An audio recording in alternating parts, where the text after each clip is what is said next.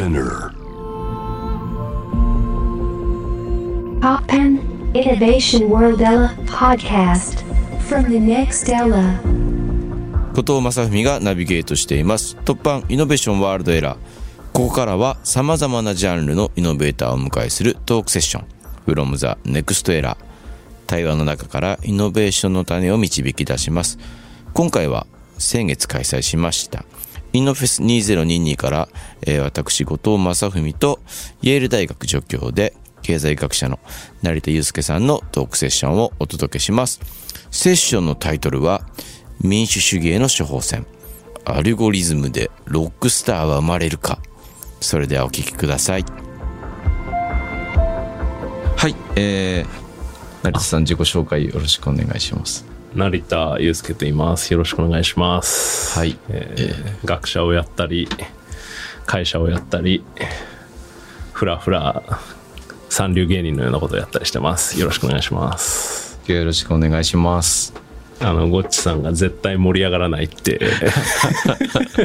心配されてたので、はい。ちょっと盛り上がらない感じでしっとりといければなと。まあ多分お互いそんなに普段からこうわけわけ話すタイプじゃないと思うんで心配なんですけどあの本読みました？22世紀のあの民主主義ですか？はい。あの面白かったですけど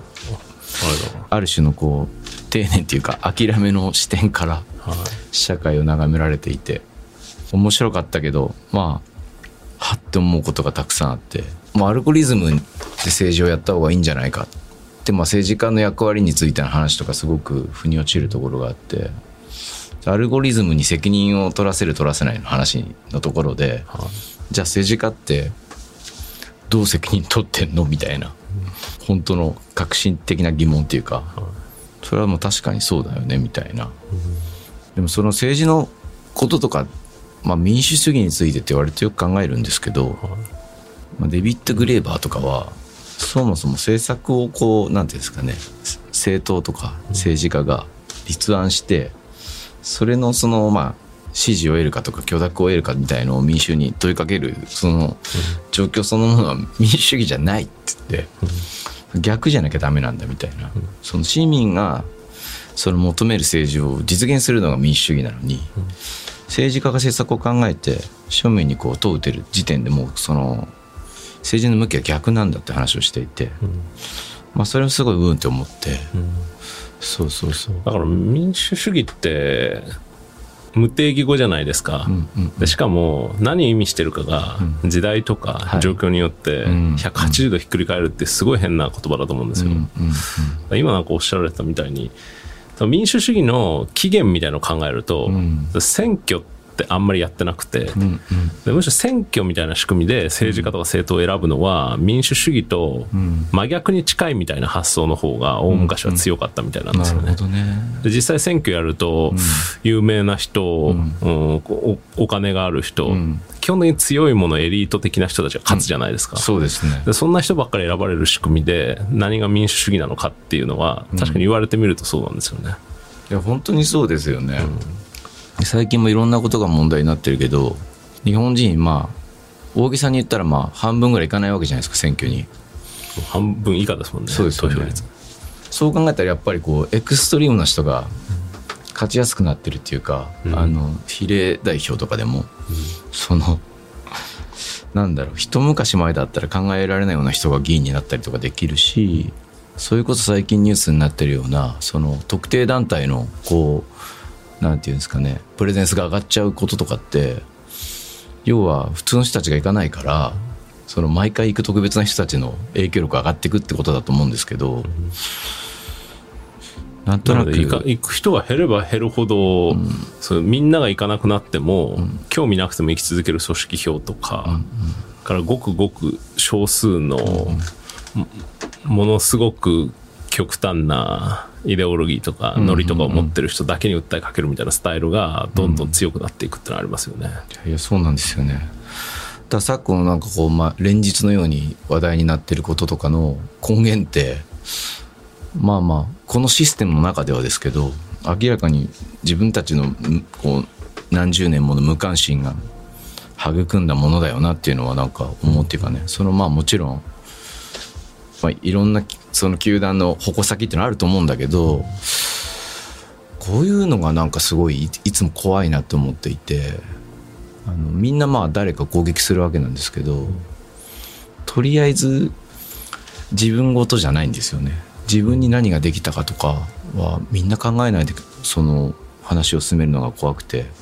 でもずっと一般大衆とか世論ってそういうものに映ってるんですよ。なんかねそういう怖さを感じるから、そうそう民主主義ってだからのこと考えると成田さんが著書の中でもうアルゴリズムに任した方がいいっていう時にその無意識民主主義みたいなことって、僕はなんかその社会が成熟してたらこれも何をもって成熟するか成熟と取るかって問題ありますけど、すごく面白いなと思ったんだけど一方で怖さもあるなみたいなね、うん。気持ちが、その一般大衆みたいなその漠然としたこうなんか民意みたいのが一番怖いなみたいな、ただでも民主主義とか言うんだったらその質が上がんない限りは例えばあのアルゴリズムでこう私たちの無意識が政治になっていくってあの本に書かれたことが実現する時に、僕たちの怖い無意識も具現化されかねないみたいな。ただそれはなんか複数のアルゴリズムによってこうまあある種こううまくいくようにできるんじゃないかってことも書かれてたと思うんですけど、なんかそういうそういう意味で言うとなんか、その怖さとどう向き合うのかってことが大事なのかなと思うんですよ。で実際その人の心とか意思みたいなのが、あよくわかんないアルゴリズムみたいな機械に集計されて、それが社会を変えちゃうみたいなのって、もう今のでもうすでに起きてる感そうじじゃないですか。うんうん。でさっきみたいに、まあ、みんなやたらひ批判したり、追求したりするの大好きじゃないですか、で今の時代だと、まあ、ニュースでも SNS でもいいんですけど24時間体制でずっとそれやり続けてる感じですよね、で誰の声が集計されるかみたいな、ルールとかアルゴリズムみたいのが、は企業が持ってて、で実際中で何が動いてるんだか誰にも分かんなくて、気づいたら誰かの声だけ黒塗りにされてたり、か誰かの声だけすごい拡声器のように大きくなってたりするってことが普通に起きてるじゃないですか。だから多分もう今起きちゃってるんだと思うんですよね。確かに。でその怖さっていうのとがどんどんこれから大きくなっていくってこととどう向き合うのか。でそのためにすべきことがうーん例えばそのルールとかアルゴリズムみたいなものを公開したり透明にしたりするっていうことなのか、うん。それともそれの持ち主っていうのを一企業ではなくて、何かの公的機関みたいなものにすべきなのか,、だからこういう問題はもう考えざるを得なくなってるのかな。確かにね。というちょっと継承というか問題提起みたいな側面もあって、なるほど。なんかあえてナイーブにアルゴリズム民主主義っぽいものを考えてみたっていう感じですね。なるほどね。そうなんです。例えば音楽で言うと僕は割となんだろうな。自分のバンドはメジャーにいますけど、その自分が手伝ってる仕事ってほとんどみんな働きながらやってるような人たちで、あの仕事の合間に自分の余暇で音楽を作って、あの発表してる人たちが多いんですけど、そういう人たちって例えば Spotify とか Apple とかがやってるようなことの外側に音楽があるんですよね。だからもうアルゴリズムとか関係ないみたいな、ミュージシャンとかなんか先進的な人とかだとその自分たちで例えばアルゴリズムをその調べてこういう楽曲だと海外のプレイリストに入りやすいとかそういうことをする人はもいるんですけど僕たちがやってるのは全くもう本当小商いの息を出てないような、もうなんか自分の生きることと直接結びついちゃってるような表現をやってる人たちとばっかり仕事してるから、そういうのから見るとなんていうのかな。あの中に取り込まれる必要あるのかなみたいなその大きな仕組みで多分それが必要なのも国みたいなレベルになってくるとその大きなことをそういう考えなければいけないと思うんですけどなんか政治も何もかもなんかなんていうんですかね単位がでかいんじゃないかなみたいなそのそうでその単位の大きさが自分たちの幸せとはあんまし関係ないみたいな、むしろ大きくなればなるほど僕たちはその大きな単位の中での一粒にしか過ぎなくなってくるんで、雑に扱われるみたいな気持ちがあって、だからなんかそこをなんか上手にこう分けていくことも必要なのかなってなんかねあの成津さんの本を読みながら。とはいえみんなでこうシェアしシェアして納得しないといけない部分も大きな組織のな国っていう組織の中ではあるんで、そそこをなんかすごい考えましたね。で大きな国とか人類みたいな単位を支えていくような大きな仕組み、だからこれをどう作るのかって話が一方にあるじゃないですか。はいはい。で、ただもう一方にそそこからどう逃れるのか、だからそのそのシシステムによって、うん一粒のデータにされ、うん。平均化されていくようなものに抗って、少数で生きていくっていうその逃亡の力みたいなの逃げていく力みたいなのをどう作り出すかっていうのも同時に大事なんだろうなと思うんですよね。そうですよね。で実際その社会を営む、まあ、民主主義どうこうって以前にその社会を営むとか、まあ、政治とか経済を営むみたいなものの出発点って、まあ、基本的にはその村とか集落とか、その程度のスケールから始まってるんだと思うんですよね。で例えば民主主義の起源みたいなの古代ギリシャとかでも、まあ、今の感覚で言えば日本の中規模のちょっと田舎の都市ぐらいの規模感を想定していて、でなのでまあまあちっちゃな自治体の役所の意思決定ぐらいをどういうふうにデザインするかっていうところから始まってるんだと思うんですよ。でそれが気づいたら経済もどんどん大きくなって、みんないろんなところに出張っていって、大きな商売をする事業を作る貿易するって形になって、まあ、社会とか経済政治の側がどんどん肥大化していって、人間が手に負えないようなモンスターみたいになってしまっていてもともと作った仕組みとの乖離があまりにもでかくなってるみたいなのが、まあ、今の問題なのかな。はいはい。そういう意味で言うとそのそそのちっちゃいスケールの方で生生身の生きてる自分と直接に結びつくような政治の仕組みっていうのをどう作っていくかっていうことも実践しなくちゃいけないんだなと。そう思ってなんかちっちゃい田舎のよくわかんない集落に行ったり、うんうんうん。ほぼ無人島化しつつある限界集落っぽい島とかを順番に漁ったりしてるっていうところなんですよね。それ面白いですね。行ってみてどうですか？うん。なんです、あの、すごい大きい可能性があると思っていて、うん。今今日本みたいな国ってこう人口がどんどん縮まってるじゃないですか、はい。うん。なのでそのインフラとか文化とか風習みたいのは残ってるんだけど、それを支える人だけが減なくなっているはいはいはい。みたいなことがすごい多いと思うんですよ。なので、えーっと、生活できるインフラは整っていて、なんか船とかも定期的に来るんだけど、誰もいない島みたいなのがあったり、あとは昔ながらの、もう法律も超えるような存在としての花火大会とか、盆踊りみたいな仕組みが残ってるんだけど、徐々にそれを運営する人が足りなくなってるような村とかたくさんあるわけですよね。でそういうところってそのそそ今今言ったような形でそのボトムアップで草の根で作られてきたようないろいろな資産とか仕組みっていうのをたくさん持ってると。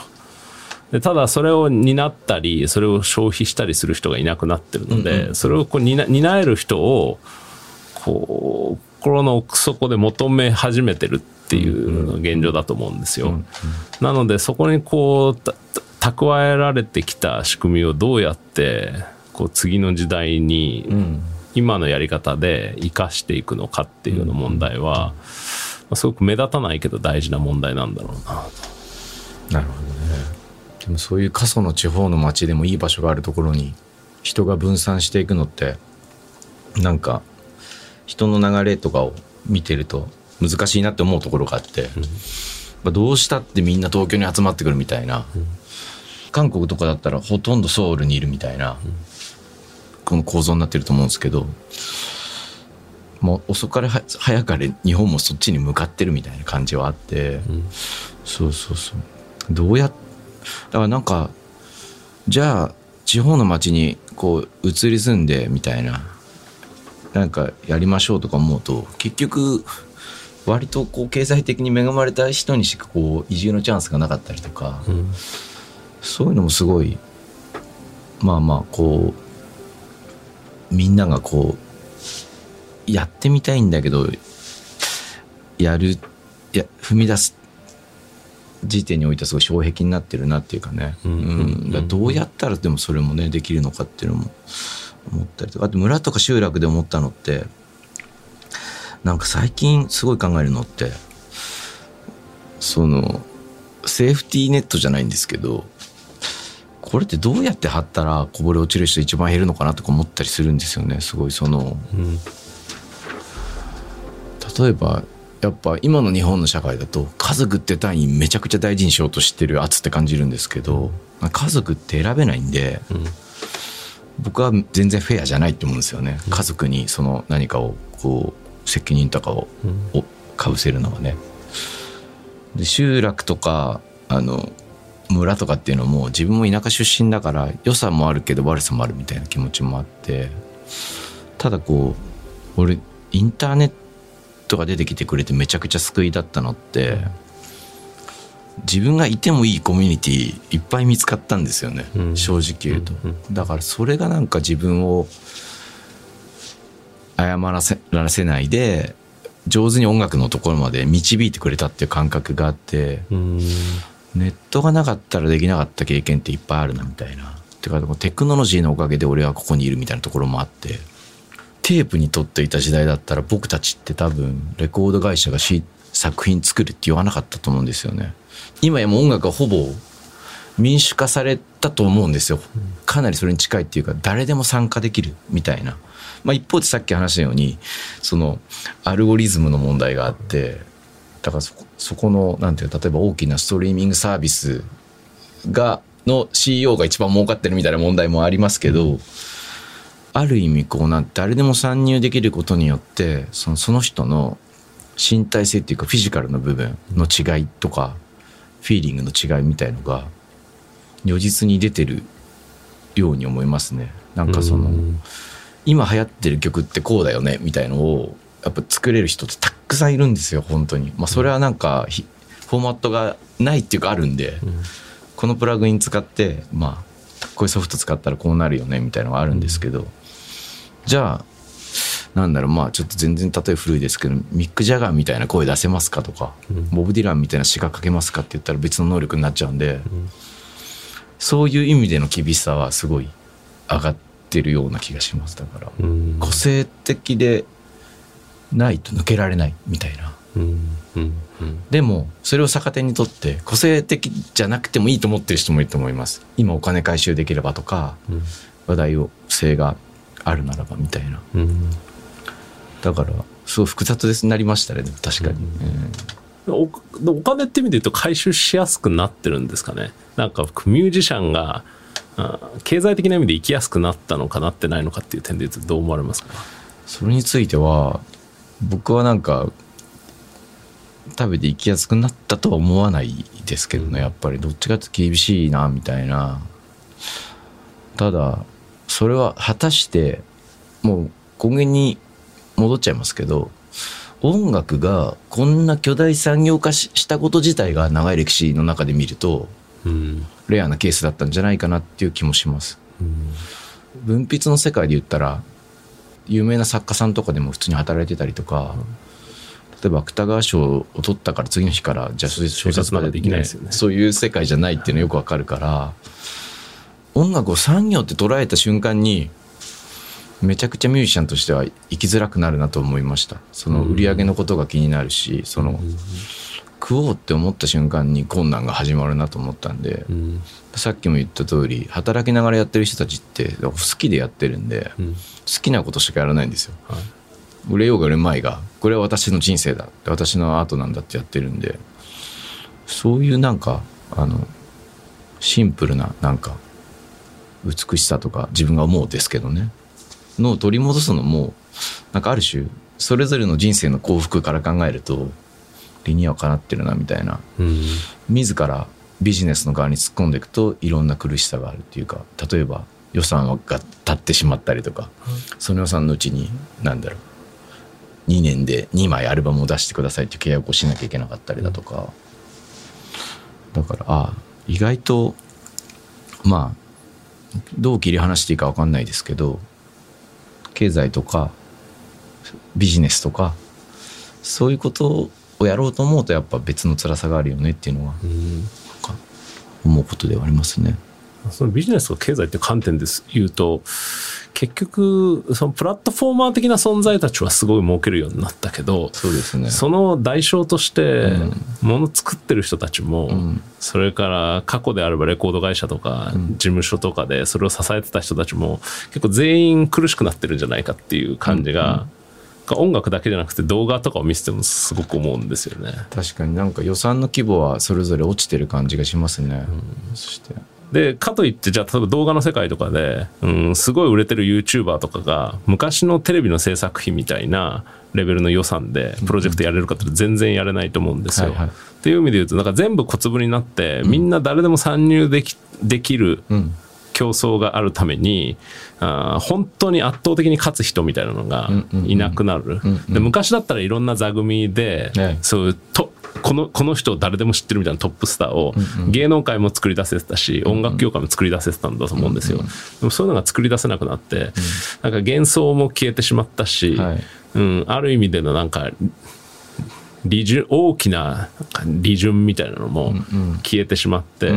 みんなちょっと等しく貧しくなって、うんうんうんアップルとかグーグルだけが潤ってんのかなっていう気もしちゃいますよね。それはありますね。うん、例えば自分たちが音楽やった頃ってどうにかして10年後に自分たちのその CD レコード屋に行ったら自分たちの棚ができてるぐらい頑張ってみたいみたいなあるいはもっと長く言うとそうですね。坂本龍一さんとかが例えばまああの規模でもすごいこと言うなと思ったのは100年後に僕の音楽が残ってるかどうかはもう定かじゃないみたいなことしおっしゃってて。いや残ってるでしょうと思いつつもそういうなんか考え方でやられてる人とかもいるんだけどとはいえやっぱこう貧しくなってくると本当にそうですよね明日食うか食わ食えないかのためにやっちゃったらこう本当にどこらでどこまでも迎合できるっていうか、うんそれこそ炎上でもいいから回数を回したいみたいな。だからまあバズって言葉が良くないなと思ったんですよね。あの、ああいう感覚が僕らを貧しくしてるのもあるのかなみたいなね。うんその長期的に見るとすごい痩せ細ってるのに、今一瞬だけ食べたいみたいな。とにかくカロリーはあるけど栄養のないものを食べ続けてるみたいな。それはなんか音楽だけじゃなくていろんなとこでやってたら怖いなみたいな。だから音楽みたいな世界から見ても意外に資本主義がどうこうとか民主主義がどうこうみたいなのでどどうそのみ民衆とか働くものを作る人たちうんが、はいその果実を手に入れるかみたいな問題を考えるのはすごい大事なんじゃないかなっていう気はするんですよね。確かにそう思いますね。うん、すごい表面的なレベルで言っても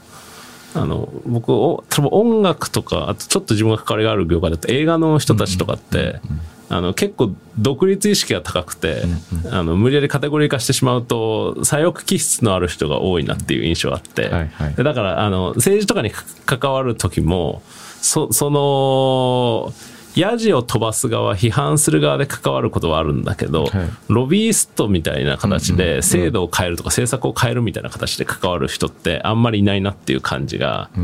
印象としてあるんですよ。はいでなのでその政府とか自治体みたいな公的セクターを通じて制度を変えるとか、あとはなんかプラットフォーマーみたいなものを通じてお金の回る仕組みを変えるとかデザインするみたいな側面にそのクリエイター的な人たちがもっと入ってきてもいいのかなっていう気もするんですよね。そこは苦手な分野ですよね。確かに指摘されるように。うん、まあやっぱ、何なんでしょうね。めんどくさいですよね、でもね。確かにそうか。でもそれやんないと変わんないですけどね。うん。なんか、最後のところで、人々の、あの、力を信じちゃうみたいな。うん多分、まあ、10年以上かかるだろうなみたいな気持ちがあるっていうか、半分僕はあのそそうなんですよ成田さんの本読んでちょああ諦めてる感じいいなと思ったっていうか僕もそういう感覚ちょっとあるんですよね。で一回なんかもう半分ぐらい無理しよって無理でしょって思ってるぐらいこう自分って冷徹なやつだなと思うんだけど、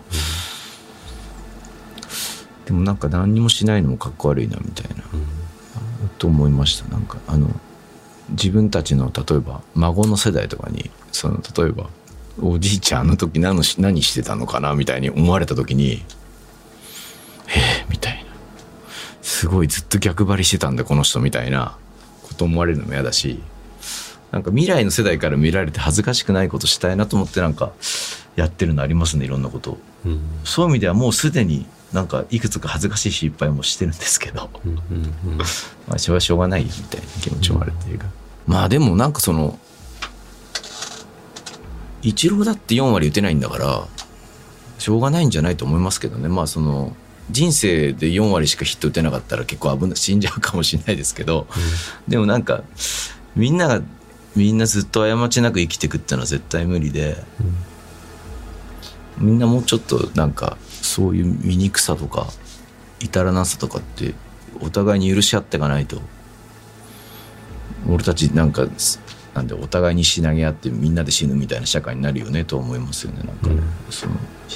だからみんなで足引っ張り合って、みんなで消耗してそれを全体としてエンタメとして楽しんでるっていう感じがありますよね。そうですね。そうです。本当にその今鋭いですね。そういうことですよね。だからこれはなんか人間が作り出してしまった新しいエンターテインメントなんじゃないかっていう気がしてて。はい。ああなるほど。まあ人間ってどんどん効率よくなったり、技術のレベルは上がってるから、だんだん暇になっていくじゃないですか、でどうやってその暇を埋めるかっていうことをずっと頑張り続けてるんだと思うんですよね。ああなるほどね。この誹謗中傷合戦とかひたすら追求し合う批判し合うみたいなカルチャーは、その時間を潰すために人間が発明してしまった最強のツールなんじゃないかっていう気がしていて、ある意味生きてるだけでコンテンツが作り出されていくっていう感じじゃないですか。そうですね。だから音楽いい音楽作って人の心を動かしたり、いい映画作ったり小説書いて人の心を動かすのはすごい才能と努力が必要ですけど、ある意味でああいうスキャンダル的なものとか炎上的なものって、生きてるだけで自然と生み出されちゃうものじゃないですか。ね。だからちょっとコスパが良すぎるのかなっていう気がしてね。なるほどねあれとどう戦うかっていうのは、すごく難しい難題で。ですよね。なんかもはや人類活動しない方がいいみたいな解決策しかないんじゃないかっていうぐらい難しいですよね。そうですまあ、だからだんだんみんな何も言わなくなってるじゃないですか、公の場所で。そうですね有名人だけじゃなくて普通の人とかもあんまり言わないように言わないようになっちゃってると思うんですよね。特にアメリカ社会とかはもう本当にそれが行き着くところまで行き着いてて、ともかくあのハラスメント系で次々いろんな人が撃ち落とされるので、はいはいはいエリート系の人たちとかって本当に潔癖で正しいことしか言わないっていう感じになっちゃってるんですよね。それとどう戦うかっていう問題はすごく重大なんだろうな。で、そういう社会になっちゃってるにもかかわらず、なんか、あの、み民主主義みたいな仕組みで、こう思想の自由、表現の自由みたいなことを建前として持ってるので、建前と現実のギャップがどんどん広がっちゃってるっていう感じは、すごくありますよね。いや本当にそうだよな。だもうなんか最後もうそろそろ時間なんで、強引に持ってかないといけないんですけど、どうやってったらいいんですかね？我々ってね。なんかその糸口っていうか、このこういう社会ってどうやって克服していけばいいのかなみたいな。例えばゴッチさんとかお音楽の世界で考えたとして、アルゴリズム推薦で誰が何を聞くかがほぼ決まっちゃうみたいな世界になってるわけじゃないですか。そうですね。ミュージシャンの側も重要な配信プラットフォームがバババって並んでて、毎日そこから数字が降ってきて、どうその数字と向き合うかっていう、はいはい。奴隷みたいな感じになりつつあるわけですよね。それを踏まえた時に人とか民衆とかユーザーが持ってる声みたいなのをどうやって抽出したらいいんだろうか。で人が何の音楽を体験するかっていうのをちょっとどういう仕組みで決めたらもうちょっと良くなると思われますかね？難しいですね。めちゃくちゃ難しいですね。でもなんかみんなが同じものを聴いてる必要は全くないと思うんですよね。なんかそのそもそもみんなが同じ音楽に熱狂しなきゃいけないっていうことがすごいことなのかってことに疑いを持ってるというか,、だから東京ドーム公演とか、全く羨ましくないんですよ、できましたみたいな。その人が動員できましたってことをまあ世の人はわーってなんかこう褒めそやすいわけじゃないけどニュースとして扱ったりとかするんだけどでも自分の幸福と観客の動員がイコールで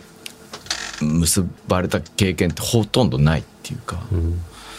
20人のかの人が見てくれてるカフェとかでものすごいいい演奏ができた時もあるし数万人が集まったフェスでもう一刻も早く演奏をやめて家に帰りたいって思う瞬間もあったし、そういう意味ではある種そういうなんか毎週やってる数字の話とかからは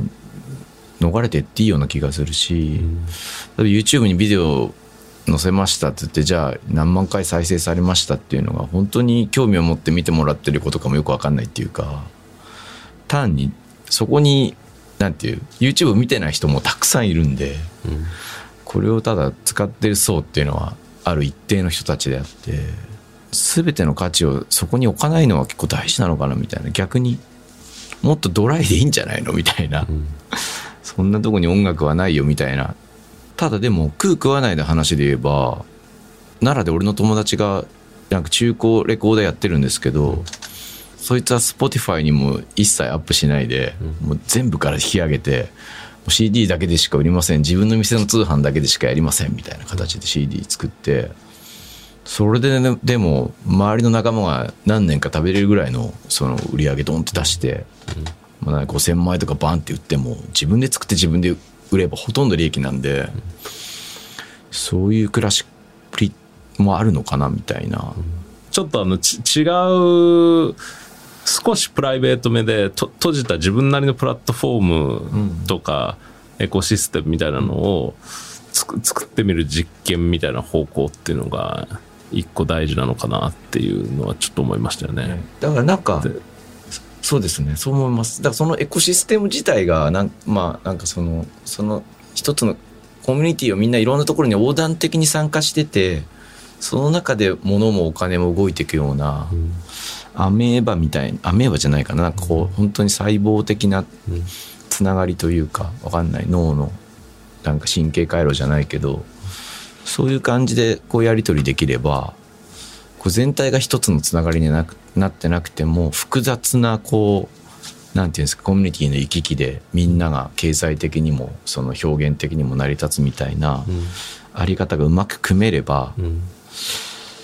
まあ、言うなればまあまあ国はやらないとまでは言わないけど。流しのミュージシャンとかコメディアンみたいな、か形の生き方をどう増やすのかっていうのが大事なのかなと。はいはいはい。でローカルでたまたま偶然その場所に居合わせた、でその場限りで流れていってしまうような出会いとか経験とか伝え方ってあるじゃないですか。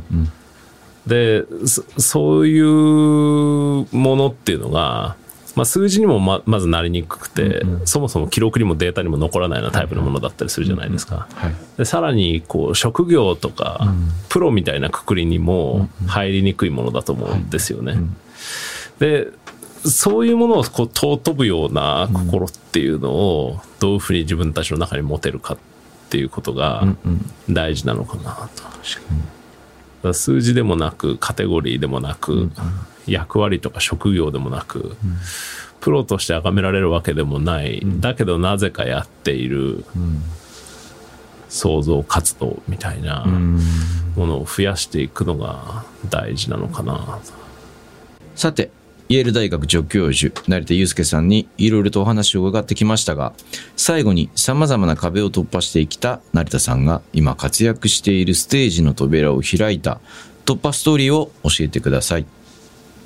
というわけで、はい。いや、ないんですよね。はい。でも何か自分のターニングポイントみたいなのありました？この人生において運命の出会いとか、うん壁を越えたとか困難を乗り越えるみたいなのがもう驚くぐらいないんですよ。ずーっとローテンションでちょっと頑張ってるのか頑張ってないんだか、うん。際どいあたりをずっと言ってるっていう感じなんですよね、確かにこう僕が主張してる範囲ですけどそのあんまり起伏がないですよねそんなにね。こう沸点がをバーって見たこともないしないですしでも好きですけどね。こういう落ち着きますよ一緒にいて。ありがとうございます、はい。だ突破するっていうよりはちょっとあの横道にそれるみたいな感じの人生なんですよね、音楽って普段聞かれます？聞きますね、うん。はい。雑食な感じで、は何でも聞くっていう感じで。そうなんですね。でもそういう意味でなんですか突破はい。ソングですか、突破ソングなんです。はい。横道にそれるようなうん。突破ソングで、うん映画ではい「勝手に逃げろ人生」っていう映画があるんですよ。はい。ジャン・リュック・ゴダールっていう監督が撮った作品で,、はい。でそれの音楽をガブリエル・ヤレドっていう人がうん。作ってるんですよ。はい。でそのサウンドが僕好きではい。ただ勝手に逃げていく意味があるのかないのかわからない人生についての偶話みたいな映画ではい。でその音楽も前に進んでいるのか後退しているのか、うん突破しているのか、うん。壁の目の前で居眠ってるだけなのかわからないみたいな、はい。時間と場所の歪みみたいなのが現れてる感じの音楽ではい。好きだなと思ったのではい「勝手に逃げろ人生」のサウンドトラックとはい。いうのを選んでみわかりました。なんかその映画はなんかあれですか？シンパシー感じますか？そういうなんかお話聞いてると成田さんには自分にもその横道を逃げるにようにこうなんていうんですかね。起伏がないみたいなことをおっしゃってましたけど。とちょうどなんかあのゴゴダールっていう映画作家のはい。変遷が面白いなと思って、うん。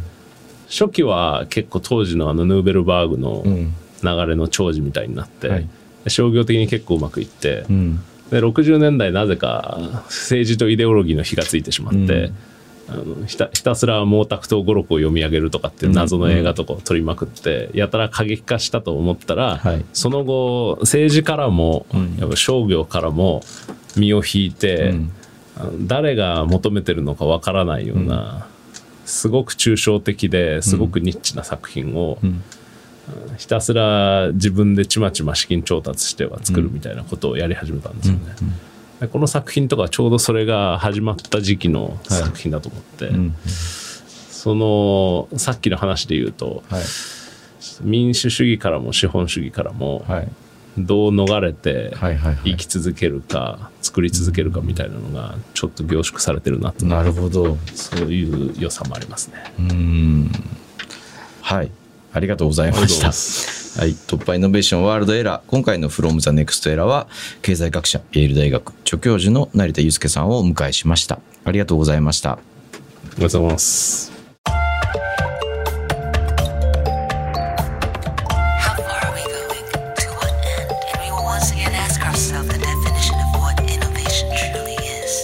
You're listening to J-Wave Innovation World Era Podcast.